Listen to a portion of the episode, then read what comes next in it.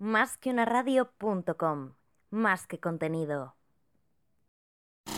Escúchanos en iTunes, iBooks, SoundCloud, TuneIn, en YouTube y por supuesto en nuestra web, másqueunaradio.com.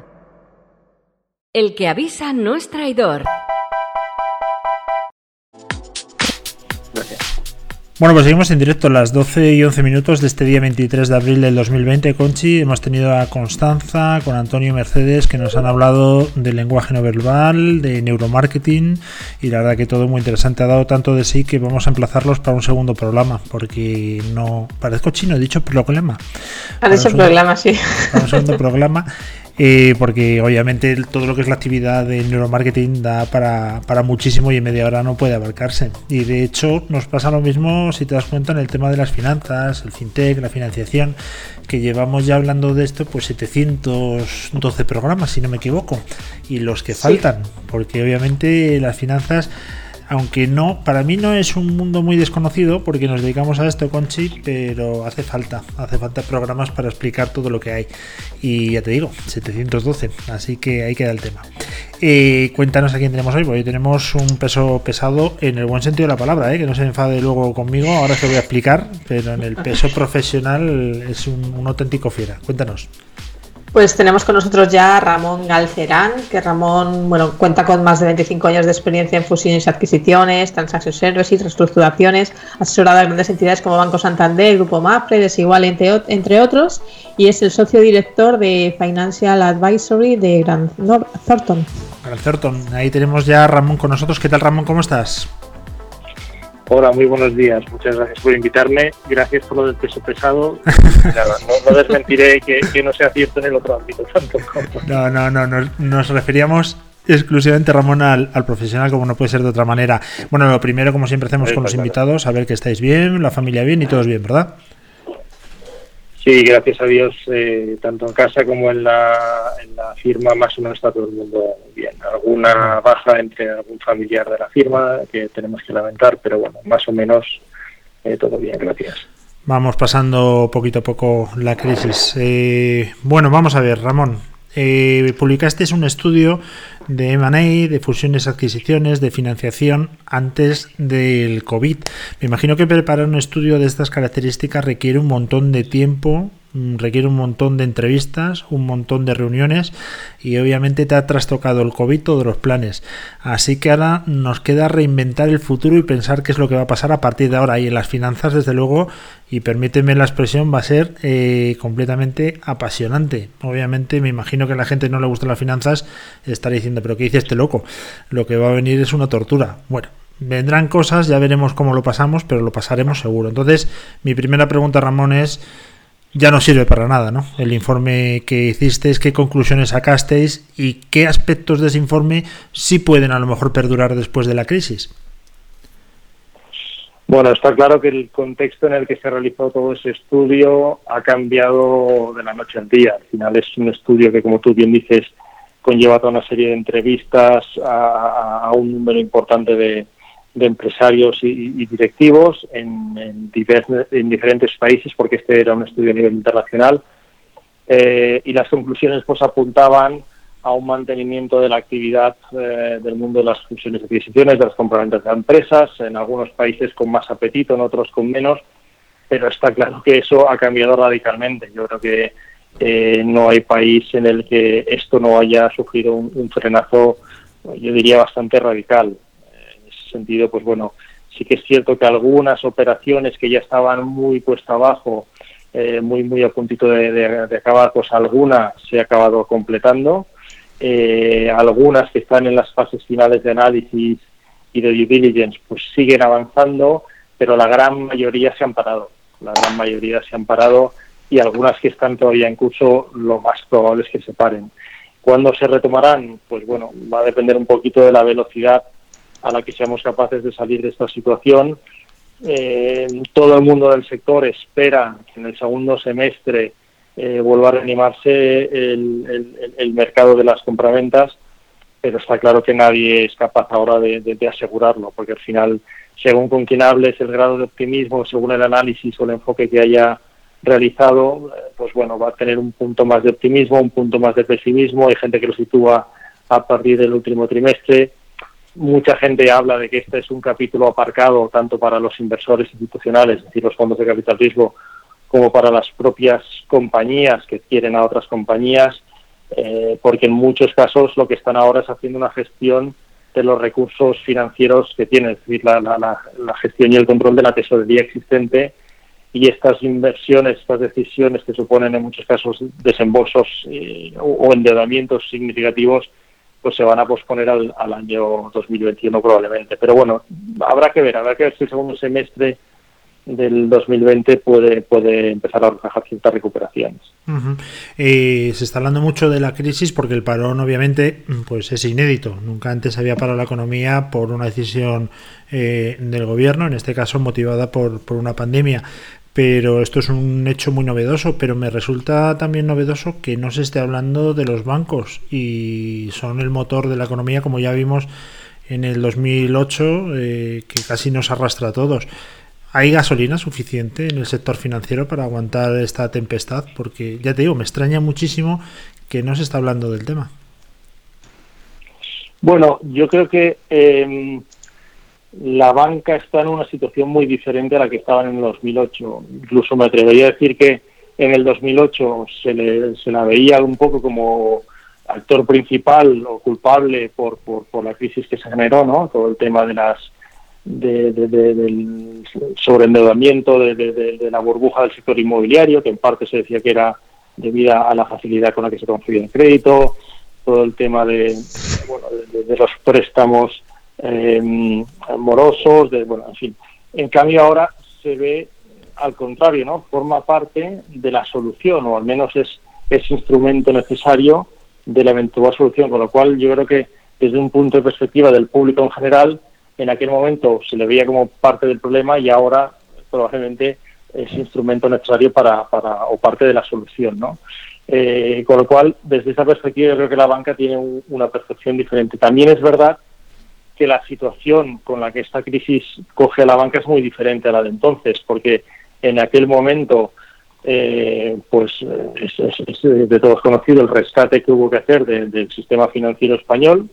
Eh, la banca no tenía recursos, tenía que provisionar, tuvo que ser rescatada eh, en gran medida. en cambio, hoy la banca está soportada o fondeada por, por, por, dinero público o por esta línea de avales con lo cual una parte de los recursos que la banca va a facilitar al mercado están avalados por el propio Estado, es decir, no está gastando todos sus recursos y además la banca hoy viene de unos años de mayor control, de mayor eh, rigor, de mayor austeridad, si me permitís, y de capitalizarse, porque después de del rescate del sistema financiero muchas entidades se han se han reforzado a nivel patrimonial, a nivel de capital, con lo cual la banca hoy está eh, eh, con una foto mucho más saludable, mucho más sana de la que de la que podíamos tener en 2008. Más allá de la propia banca, el sistema en general tiene bastante liquidez todavía, con lo cual, eh, bueno, no tenemos que pensar solo en la banca a efectos de, poder soportar las necesidades de financiar los negocios y las compañías, sino que hay otros muchos actores que pueden jugar un papel importante. El propio capital riesgo, como decía antes, hay fondos de deuda, hay proveedores de liquidez de diversa índole, también internacionales, extranjeros, que antes pues no habían eh, fijado su atención en España y que hoy en día pues bueno ya han hecho operaciones en nuestro país y que por lo tanto eh, pueden estar en disposición de formar parte de este bloque de soluciones, ¿no? Eh, Ramón, eh, antes te acuerdas que te he dicho que eras un peso pesado en el buen sentido de la palabra, pero ahora te voy a decir una cosa. Conchi, en el buen sentido de la palabra, es un bicho. Eh, posiblemente sea la persona que más sabe de tesorería y financiación después de ti, ¿eh, Ramón? Y te quiero hacer una pregunta, así que cuidado. No, es muy fácil la pregunta.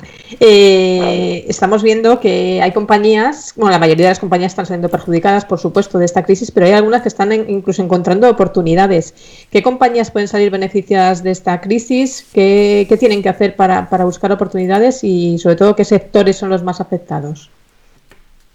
Bueno, eh, está claro que hay compañías eh, o anticíclicas o porque se consideran servicios esenciales que no han sufrido un impacto tan relevante de la, de la situación actual.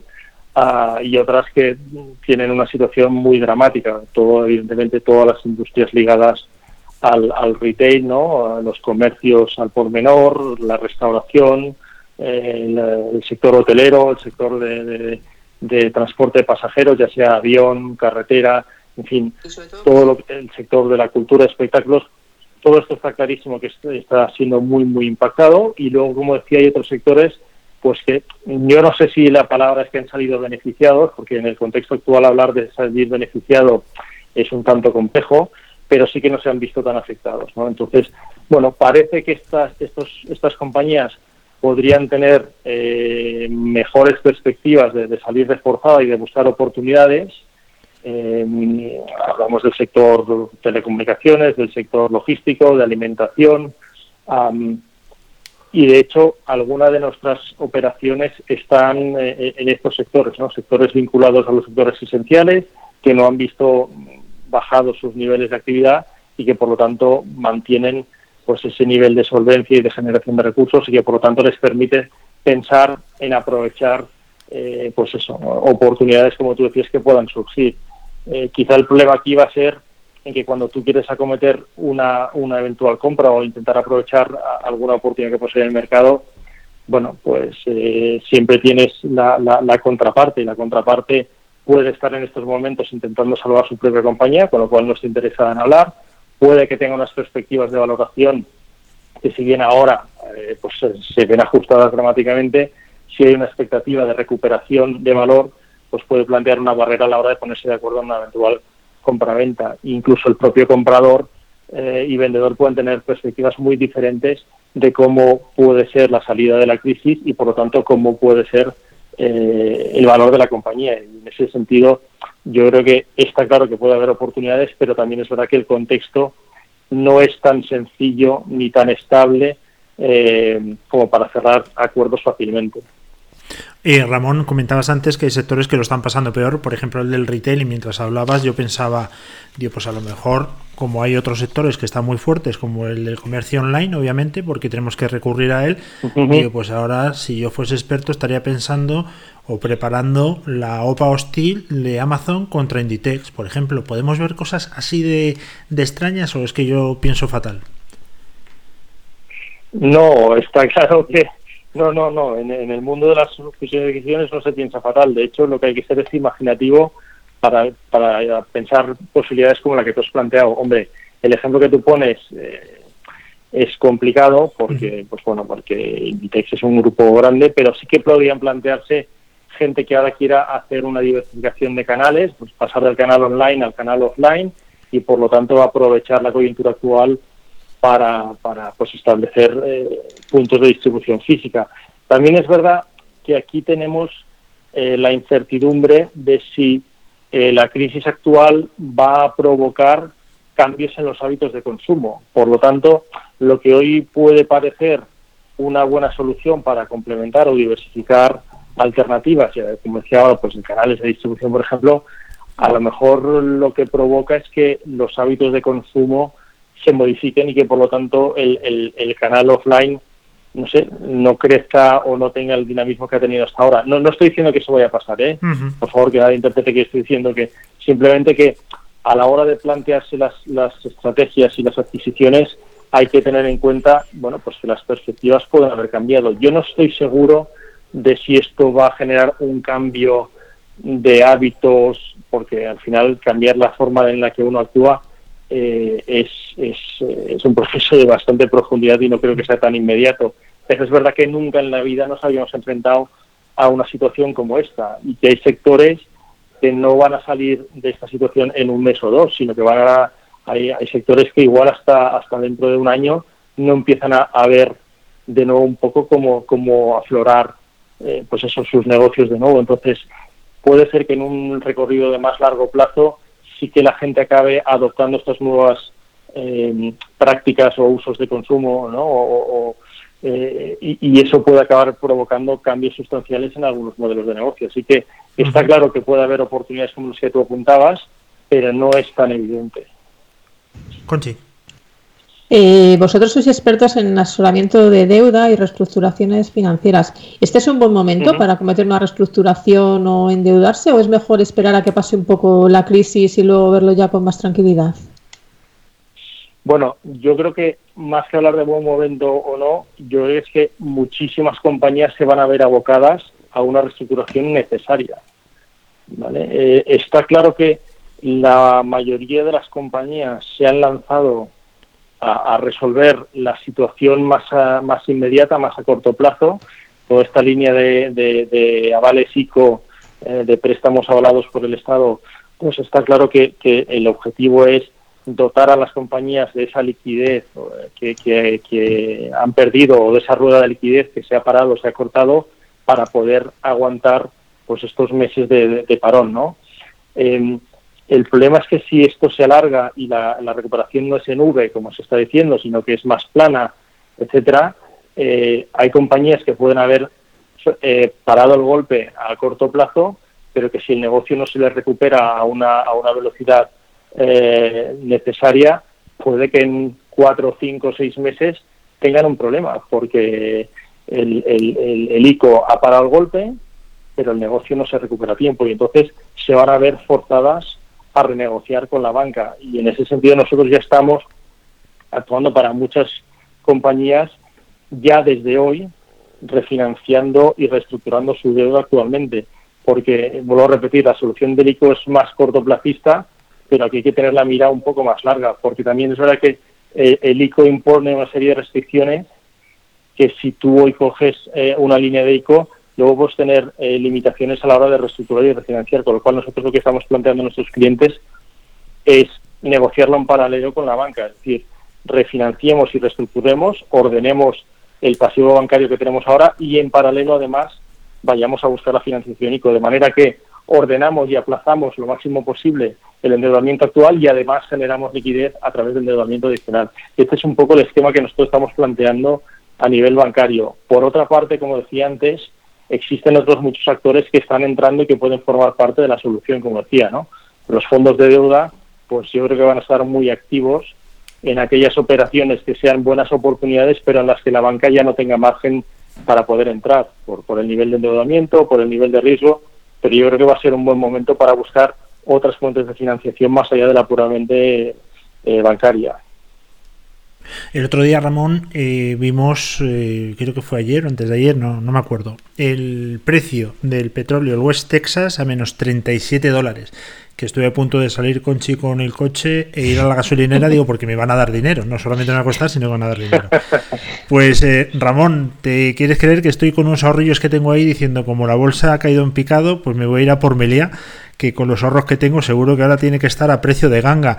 Eh, ¿Veremos algún fondo extranjero que se nos va a llevar nuestras joyas porque la situación eh, se ha deteriorado tanto, tanto que son una ganga o no? Bueno, ah, de eso se está hablando también bastante, de, de si van a venir eh, pues esos grandes grupos financieros, industriales extranjeros y hacerse, hacerse con el control de compañías europeas o españolas en este caso, ¿no?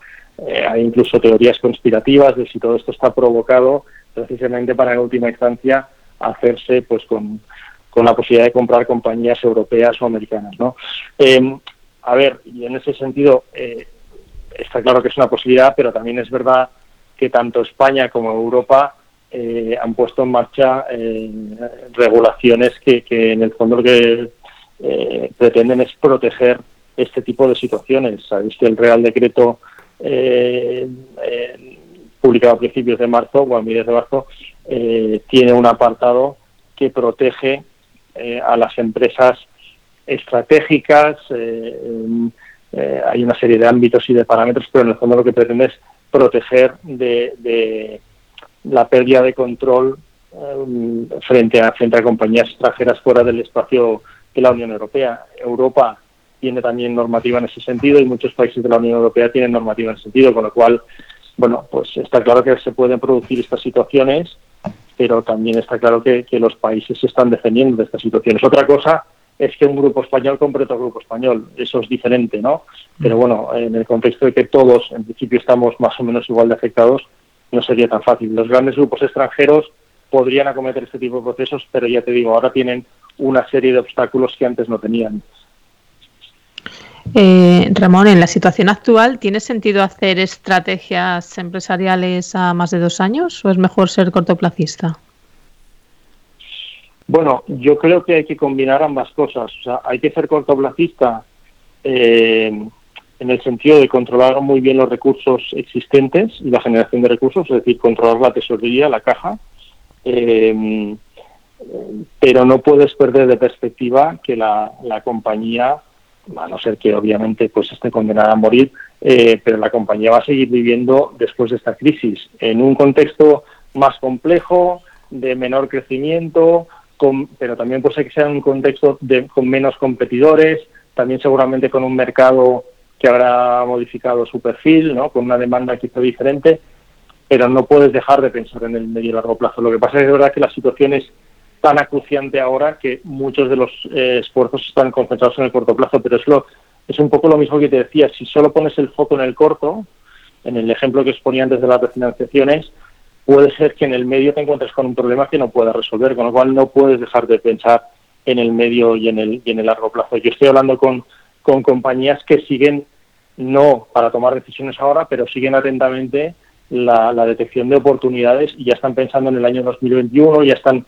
abriendo negociaciones para que cuando todo esto se normalice y se, y se reestructure un poquito, pues empezar a cometer procesos eh, de compraventas en este caso, o de, o de salidas al extranjero, o de expansión internacional. Eh, entonces, bueno, hay gente que está pensando en eso. Yo creo que no hay que perder esa perspectiva, pero está claro que la situación ahora mismo eh, concentra muchos esfuerzos en el corto plazo. Pero repito, no podemos dejar de pensar en el medio y el largo plazo. En el informe que presentasteis, y con esto ya terminamos, Ramón, eh, pues bueno, hablabais un poco las principales vías elegidas por los empresarios para la financiación, ¿no? El 62% fondos propios, préstamos o financiación vía deuda 44. Eh, después de la crisis, ¿cómo va a quedar el mapa? Eh, ¿Habrá posibilidades de financiarse? ¿Los socios han quedado completamente en fuera de juego y no se va a poder aportar ya más capital? ¿Tendrá que venir de fuera? ¿Cómo, cómo lo ves? Bueno, eh, el tema de que los socios aporten o no más capital siempre depende un poco de los recursos que, puedan tener a nivel a nivel particular, ¿no? Si hablamos de empresas no cotizadas, está claro que hay toda la, estructura empresarial española de, microempresa, pequeña y mediana empresa, que es pues eso, el 98% de nuestro tejido empresarial, eh, depende mucho de, la, de las capacidades a nivel eh, del empresario, ¿no? pero para eso hay otras herramientas. Están los fondos de capital riesgo, que puede ser un, partner, un compañero de viaje muy, muy bueno para estas recapitalizaciones, estos recursos financieros de las compañías.